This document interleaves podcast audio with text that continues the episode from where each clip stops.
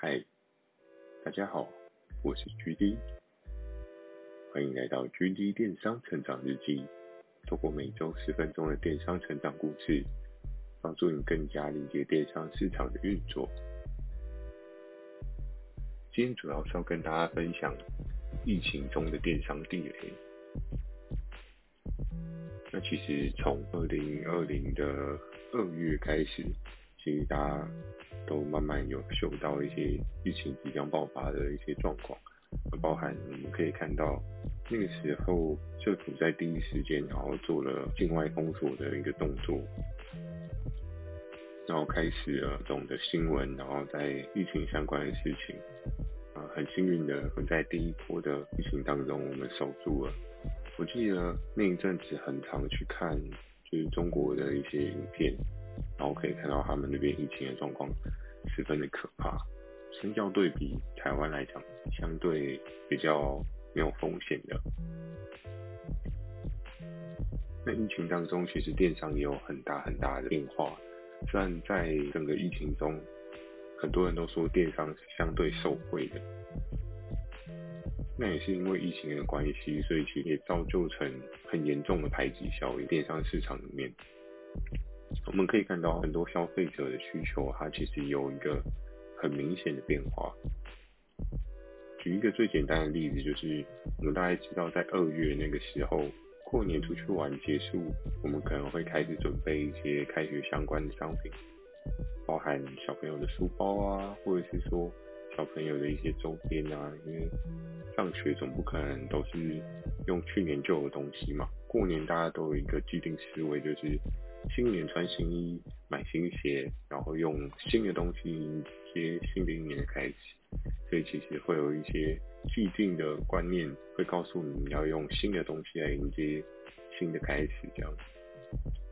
那首先，在电商这边有什么样的变化？我这边有观察到三个状况，也可以分享给各位朋友。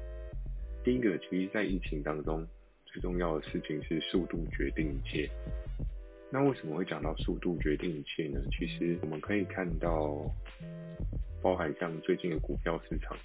大家不是疯狂的追那个很高的红棒，但其实也有很多人接了很多的赔钱烂摊子这样。那相对来讲，在疫情中的电商，它也是有类似的状况哦。我们可以回想一下，二零二零二月那时候最缺的是什么？其实大家觉得最缺的是口罩。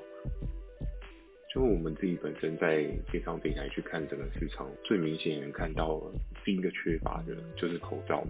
因为其实我们大概可以知道，口罩的过往的旺季哦，大概会是在十一月到过年前。为什么会在这一段呢？因为其实也是几年前，我们可以看到中国来的雾霾相对严重，所以也间接的影响消费者，他们会在秋冬的时候戴起口罩。我们可以看到很多的研究报告指出，其实，在台湾人的那个癌症前几名，肺癌的成长已经大概就是前三名。我记得第一名好像是大肠癌吧，因为可能大家饮食习惯的关系。第二名还是第三名就已经是肺癌了。所以其实，在每年秋冬季的时候，大家对于戴口罩这个已经慢慢的变成一种生活上的习惯。那在当时的口罩荒，我们也看到。是有很多的供应商，他们开对应的生产链，然后政府他们也强势的介入，说你口罩的生产应该要供给公家机关，然后做一个平均的补发，让大家都有口罩可以戴。那我最有印象的是观察整个市场的动态，最有趣的是，你知道，其实，在二零二零年的一月的时候，口罩它的价格可能大概单片是，我记得一盒吧，一盒五十片。然后这种团妈批发价，他们可能就是七八十块，甚至还有更低的。那你说那个品质不好吗？其实也不知道不好，就是基本水平一定可以让你使用这样。在疫情之前，口罩这个产业，听到相关在经营的人，他们都说其实做的蛮辛苦的，因为其实对岸他们也有在制作口罩。那台湾的口罩在成本上面也是有一定的人事成本的比例这样子。我们可以看到，在二月的时候，我记得那时候好像原本一盒刚刚讲到，假设六七十块的口罩，要涨到一盒要三百块，你就知道那时候真的是一件非常可怕的事情。大家都一定要口罩，然后各式各样的口罩，还是有人分析说什么样的口罩才有用，分为活性炭口罩，然后跟医疗级口罩，反正就各式各样的口罩科普就全部都出来。这边为什么讲到速度决定一切呢？除了口罩以外，因为在那个时候口罩已经算是一个极度缺乏的市场状态，所以其实接下来，如果你是一个供应商的角色，你应该要做的事情是发想说，那接下来还会有什么样的需求？所以其实我记得在前几集可能也有跟大家分享到，接下来衍生的需求就是干洗手，没有办法用口罩去。阻挡病毒的入侵，所以我们在那个卫生标语上面常常听到，就是要抵抗病毒，你就不外乎有几个动作。第一个就是你要戴口罩嘛，然后第二个呢，就是你要勤洗手。那勤洗手，它所衍生的就会是干洗手的需求大幅上涨，因为其实干洗手在过往的市场状态，它其实位于一个不温不热的状态，通常干洗手。比较多会有人做使用的是妈妈对于小朋友他们今天去上学啊，他希望有一个好的卫生环境，然后他希望他们有一个好的卫生环境，保持一个随时洗手的习惯。我们知道小朋友在课堂当中不可能有机会一直离开教室去厕所洗手嘛，这样也蛮奇怪的，所以他们就会采购像是干洗手这一类的东西，然后去保持手部的清洁，然后维持身体的健康这样子。所以其实，在之前干洗手这一块主要 TA 是在小朋友的身上，当然有一些大人他们可能也会使用。那同步也可以跟大家分享一下，其实干洗手这个东西，它在不是只有在这一波疫情爆发而已，在我们。SARS 那一年，其实干洗手也是一个很厉害的存在。听说也有一些电商平台在 SARS 那时候，因为卖干洗手而业绩有大幅增加的这个状况。所以其实当那个时候口罩你已经知道明显缺乏之后，你去找到下一个衍生品，那其实就会很快的让你的业绩上面有很大的助力。我记得。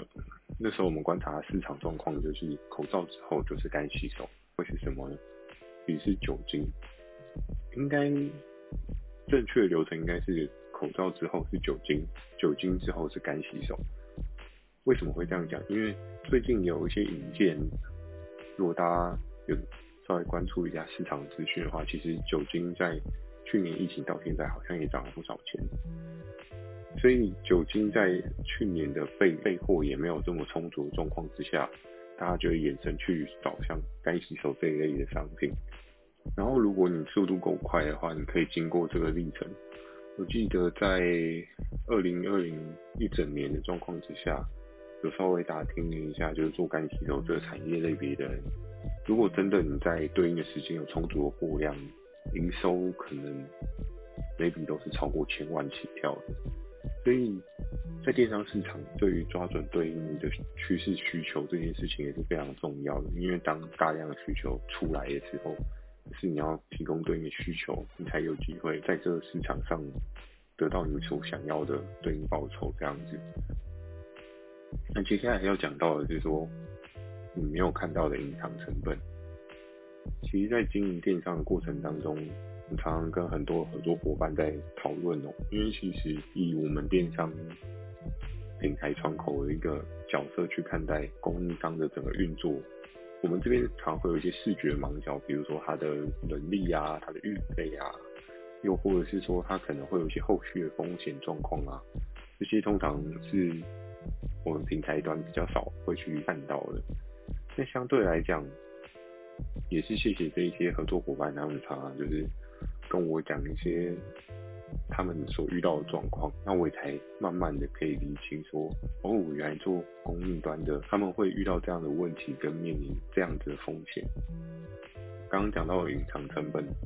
我们回头来看看口罩、酒精跟干洗手的部分。虽然刚刚有讲到，假设你今天用口罩的话，那不用讲，因为它是市场上最主流的东西，你一定就是能够有很漂亮的订单数，然后更不用说有更漂亮的营收或是获利的这个部分。那我们继续来看，比如说像是口罩啊、酒精啊，然后跟干洗手所会带来给你对应的隐藏成本哦。我们从二零二零的二月疫情爆发，然后到现在二零二一的九月这段时间中来看待这件事情。同样的这三个东西，他们在这段时间都有不同的变化。我们可以看到在，在在二零二零的二月，然后其实到了十月吧，这段时间其实口罩跟酒精都是一个相对还蛮稳定的区块，他们都会有还蛮大量的订单，因为大家持续的被疫情的那些新闻。媒体的报道，人们总是会对自己的生命存活产生一个恐惧感，所以大家下意识的就会觉得，OK，那我口罩应该要多备一点。我家里有很多的小朋友啊，我家里有很多的人出门都需要戴口罩，所以我应该要疯狂的囤。所以在二月到十月这段时间，你可以看到很多的人都疯狂的在下单口罩。很多人都疯狂的下单口罩，相对来讲的话，就会有很多的供应链去制作口罩出来。我记得在那个时候，二月到六月这段时间是口罩最可怕的时间，就是价格尽管稍微偏高，因为供应链的失衡的状况，所以价格会稍微偏高。但偏高的状况还是很多人买单，原因是就刚刚提到的恐惧的心理。那像酒精。因为大家出去都有消毒的需求，所以也是处于一个只要有就会卖光的状态。因为我们可以看到，就是大家比较常看到那些，比如说像是台酒的酒精啊，还是我记得有很多第三方机构也有制作很多专用的酒精，但在那段时间酒精持续都也是一个稳定的。然后酒精它又分趴数的问题嘛，可能它有七十趴、七十五趴。然后有的人做的是低于七十五的酒精这样子，那整个分享起来，你会觉得，哎，那其实像口罩啊，或者是说酒精啊，都没有任何隐藏成本。所以相对来讲的话，干洗手，刚刚有讲到，其实你在前期可能干洗手它的长度就不会是到十月这么长，干洗手它的存活长度其实只有二月到。maybe 只有到三月，我记得它好像是一月到三月，因为其实在前面疫情爆发在酝酿的时候，其实就已经开始有人觉得怪怪，然后开始在买干洗手，因为市场上他可能也买不到酒精，所以其实刚刚讲到的三个商品里面，酒精跟干洗手，他们是一个互相吃掉需求份额的商品，所以其实在一月、二月、三月这个时候，酒精可能。因为大家没有预期到说会有这么大量的需求，所以酒精之前所备的那些库存需求是相对缺乏的，所以也同时造成了这个干洗手它需求上升的动力。在一月到三月的时候，干洗手它就有一个非常明显的爆炸性成长，然后在一月有干洗手货的这些供应链，他们其实就能够获得到很大量的订单。但刚刚有讲到啊，在一月到三月的时候，酒精缺乏，可是，在四月过后，酒精的供给相对开始稳定了，所以其实，在三月过后的酒精干洗手市场上面就大幅的滑落，需求也瞬间的就是被酒精给吃走，因为其实大家买酒精干洗手都是为了杀菌嘛，可是。那时候有出了很多的新闻，是说市面上标榜就是有七十五 percent 的酒精干洗手，它其实并没有到七十五 percent，又或者是它其实是低于这个数值的。开始有很多人被一些呃媒体报道，开始意识到了这件事情，所以他们会开始觉得，那我与其买酒精干洗手，我应该直接去买七十五 percent 的酒精，那相对来讲的话，稳定度会更高。我们可以看到。如果你在对的时间上车去做酒精干洗手，或许你就可以像我刚刚讲到的另一个合作的供应链，他们就可以赚到 maybe 一两千万以上的营收。这只是我大概的猜想啊，没有实际的佐证数据，但是也是请他们大概的分享这样。可是金所会有的隐藏成本会是什么呢？其实它就跟股票原理一样，前面它的需求量大的时候，很多人，好，比如说你今天在一月的时候，你背了一千个 piece 好了，然后二月的时候，就是还是卖的这么好，所以你就觉得哦，我应该多背，应该多背，然后你就背了两千、三千、四千，好，那你可能二月的时候背了五千，然后你会发现说，二月我还卖，我还卖到缺货诶，那我再紧急追加，然后在三月的时候。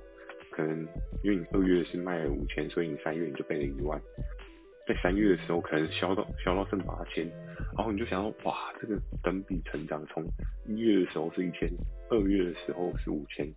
三月的时候是八千，那我四月的时候要备多少？我四月的时候可能就要备一万，甚至一万二以上。就是通常在合作伙伴他们那一端，他们的思维会觉得说，哦，那我这东西卖好，我应该要多备啊，应该要多备啊。人在这个时候都是会稍微有一些视觉盲角，殊不知，就像我刚刚讲到了，在四月的时候，酒精它的供给稳定之后，瞬间整个市场上的需求反转。酒精就直接把干洗手的需求整个吃掉了，所以其实干洗手它市场的价格整个就像是股票崩跌一样，就啪就瞬间跌到一个低点哦，就回到了它原本价值。比如说，比如说在二零一九年的十二月，它的价格可能是九十九块而已，那因为一月的关系，它直接涨价到了 maybe 一九九。它就会有还不错的利润，然后因为有还不错的利润，你就会想要一直放大，一直放大。可是四月的时候，其实它的价格就瞬间跳水，就跟股票一样，就一根一根的疯狂往下跳水，然后跳到最后是原本的原本的价格带。那你可能因为市场上面的需求状况，你的成本也比二零一九的十二月的时候还要来得高一点。因为我记得那时候有听到人家说玻璃罐啊，或者是说一些。那个 PET 材质的罐子，然后这些都缺货，所以也就造有的人他可能是在人家三月的时候，他嗅到说这个市场他可以进场，然后他就赶快进场。可是，在四月的时候，他看到人家可能是备了一万，然后他就想说，那他也来备一万来迎接这个市场的需求。就在四月的时候，就瞬间被酒精把市场的需求真的反转，所以。也会看到很多人在这一波就是囤了一堆的酒精干洗手，然后可能贱价卖还不见得卖得出去，因为在前面三个月市场的钠含量跟需求已经被报复性的购买，然后说导致于需求过度饱和，所以其实这一段的风险评估是大部分大家在很大量订单的时候没有办法去。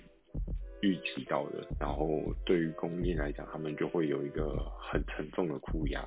比如说，像你四月的时候，你被一万个 piece 的干洗手，然后刚好迎接着需求下滑的时候，这一些干洗手最后的结局会是什么？我听说有一些人在做这一类，就是那时候踩到这个地雷的时候，他最后做的方法是不外乎第一个就是，好，那我就摆着吧。如果今年它不不是很占我的仓储空间的话，我就摆着。有人有需要就卖它，然后就是加减卖这样。嗯，这是第一种我听到人家的说法。那第二种的说法是，我跟你讲说，好吧，那我就趁现在可能还有一些人有需求。我就把它转做赠品，然后去做配搭，所以你可以看到非常有趣的是，在就是四月过后，很多平台他们的商品都会，比如说我买什么我就送干洗手，我买什么我就送干洗手，就是当买什么就送你什么，然后送你的什么可能就是掉很多的库存，所以他必须要用正品的方式去 balance，看能不能透过这个在市场上面已经没有太大需求量的东西去。带动它原本可能可以赚钱的其他商品，所以其实在这一波当中，就有很多人就囤了一堆的酒精干洗手。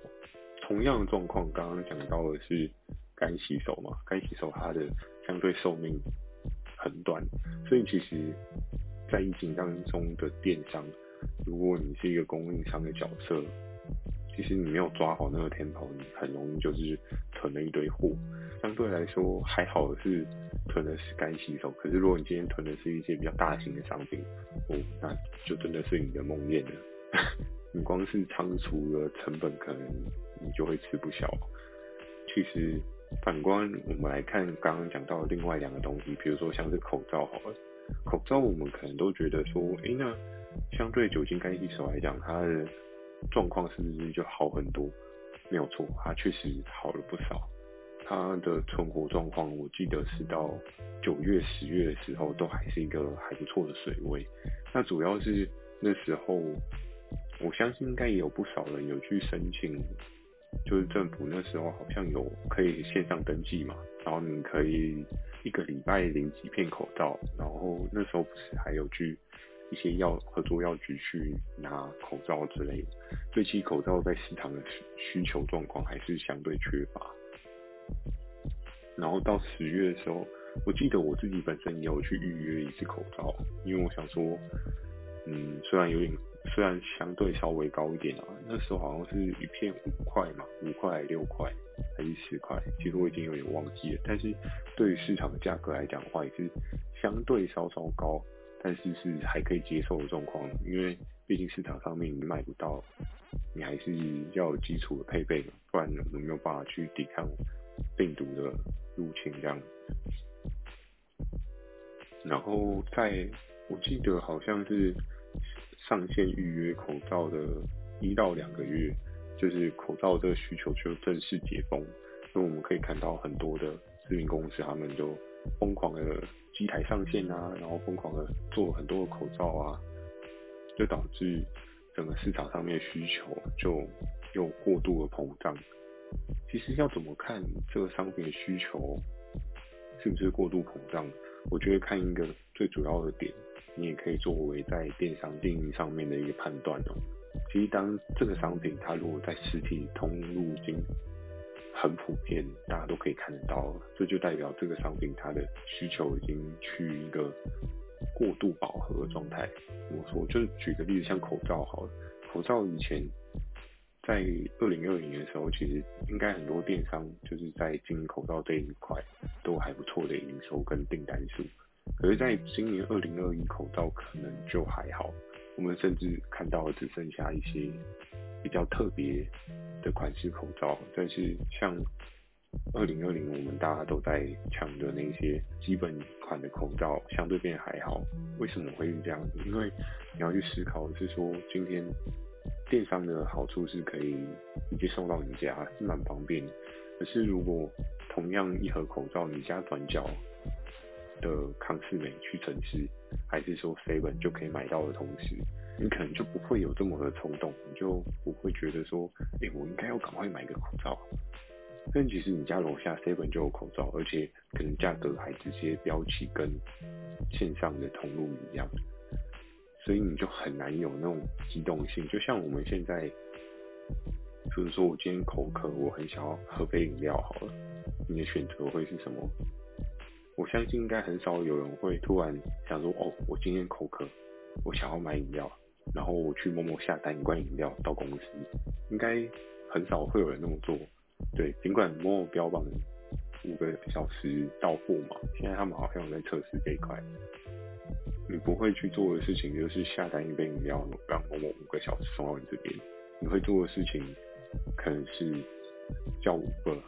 然后手摇杯到你这边。但如果假设你今天居住的环境是隔壁就有饮料店，饮料店旁边就有 seven，你的选择会是什么？你可能就会直接走过去 seven 买一罐饮料，又或者是去手摇杯饮料店直接买一杯就好，因为你也会思考到说，虽然我赚这个时间，可是会不需要额外付出这些成本啊，就走几步路其实就拿到我想要了。那相对来讲的话，就口罩在这个市场上面的需求，在二零二一的时候，它其实也是相对就下滑许多。虽然其实在五月那一波疫情又起来的时候有小波成长，但是。后续它还是又再回到原本的样子，因为其实整个供应链是没有任何的需求的问题，它就是变成是一个稳定的供给曲线。第三个地雷这边要讲到的是，如果你没有很懂规则的话，第三个要讲到的是规则不懂直接赔二十万，这句话感觉很可怕，对不对？我们也是经过类似疫情的关系，我们对于很多的。就是政府规范更加的了解。那我最有印象的是有一个合作伙伴，就是他那时候在做像是酒精干洗手这一类的东西，很多人对这一块规范并非非常的了解。然后你在页面上面所能够陈述的状况是什么，也是一个需要被优化的事情。所以那时候就有一个伙伴，他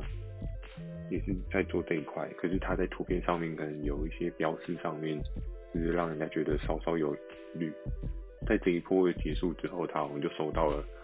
机关的来函，跟他说，嗯，这样的标榜其实是不符合现在整个运作制度上面的规范。我们也知道，其实对于初办的部分来讲的话，其实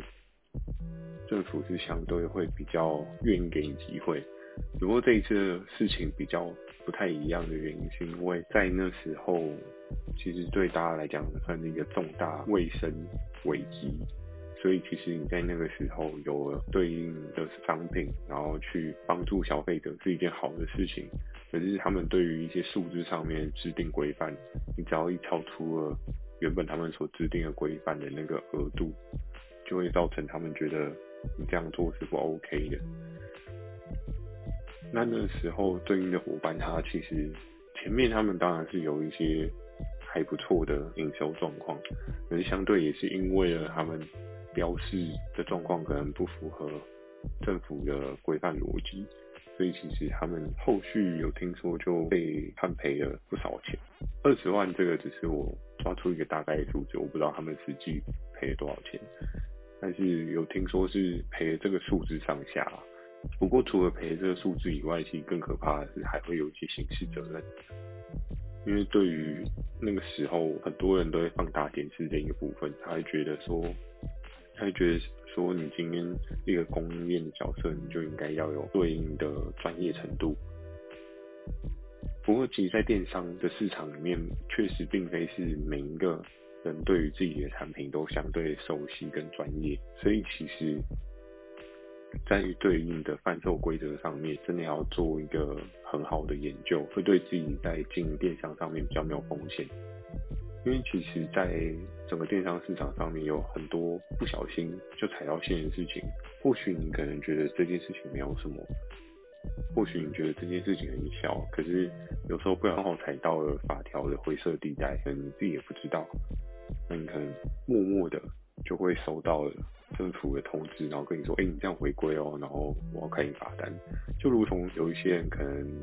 骑摩托车好了。我们都知道骑摩托车不能进行机车道，对，但是我们可以看到，还是有很多的机车骑士会为了可以很快到达目的地，然后比如说一般的车道有很多的汽车，他就骑进行机车道，就会被警察被被拦下来。在整个商品的规则当中，其实，在每次的商品经营过程当中，如果你今天真的有心想要去做电商、去经营电商的话，我是非常强烈建议你一定要先了解一下你想要做的那个商品类别，它在市场上面的状况，包含法规的制定啊，或者是说怎么样运行啊，会比较好。因为有时候你可能觉得这东西没有什么，只是一个小东西而已，但是到后面就会引发一些不必要的纠纷啊。像我记得那时候，再举一个例子好了。像最近，因为其实疫情比较比较白热化嘛，就是我们常常看到那个数字高的吓人，然后开始就有一些人在做携带式的血氧机，然后那时候我看到我想，哇，这个东西好酷哦，因为其实真的，如果你不是稍微严重的状况，你也不会想到说这个东西需要购买这样子。然后我周遭也有很多的朋友。就他们问我说：“哎、欸，这个东西有地方可以买吗？”我说：“不知道哎、欸，这个通常好像实体通才有办法买得到吧？对啊，就看到，比如说像虾皮，就有一些个人卖家还是 Facebook 吧，个体户，然后他们不知道去哪边，然后可以拿到这个微型的血氧机。包括我自己的赖有时候文章啊，然后里面它就会有一个小广告，然后就是打说：哎、就是如果你担心。”缺氧是不是要购买一下我们这台血氧机之类的？哇！我在上次才看到这个东西，然后竟然上面就有人在打。那后面我记得也是有新闻播出来，就是说这个东西被证实是有问题的，因为其实它其实算是医疗器材，它本来就不应该在网络上面就出现，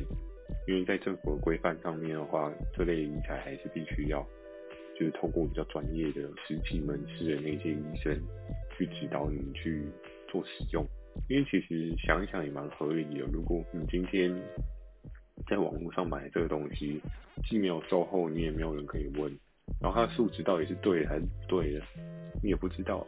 用这个东西就是要帮助更了解，知道自己血液中的氧气浓度是不是 OK 的嘛？你是不是已经遇到一些状况需要去医院就是就诊这样，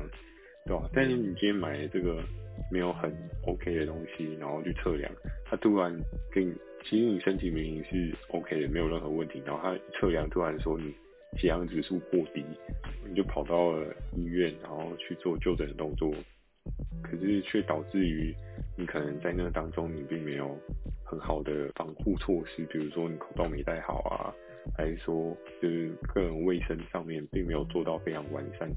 就因为这台血氧机给你的讯息，然后导致你后面就不幸的，就是你被感染到，那这样其实也是蛮得不偿失的。所以后来我记得在这这一块，政府也做了蛮多的事情哦，就包含去抓到所有的。就贩售这个东西的个人卖家，你这样的销售其实是不符合法规的。那我就不知道，就是在这一块，有些人销售上面是有没有被受罚？这部分可能如果后续有消息再跟大家分享。不过在做电商这个领域啊，因为其实很多人都是从零开始，然后其实也没有一个对应的单位可以很明确的跟他讲说什么东西可以做，什么东西不能做。应该是说政府。有公告在一些相对应的平台上面，然后你要做什么商品，必须要去符合什么样的规范。如果很多人在经营电商的时候不习惯的事情，就是去阅读这一些他所需要遵循的法规，所以造成了最后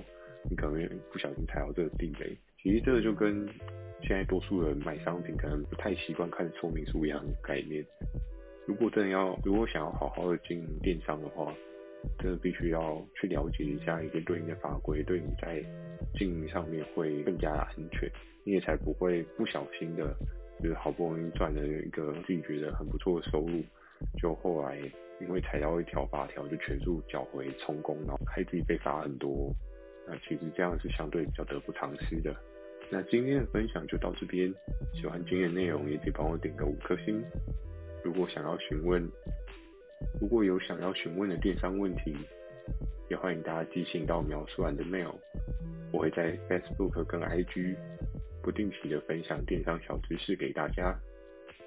记得锁定每周二晚上十点的狙击电商成长日记，祝大家有个美梦，大家晚安。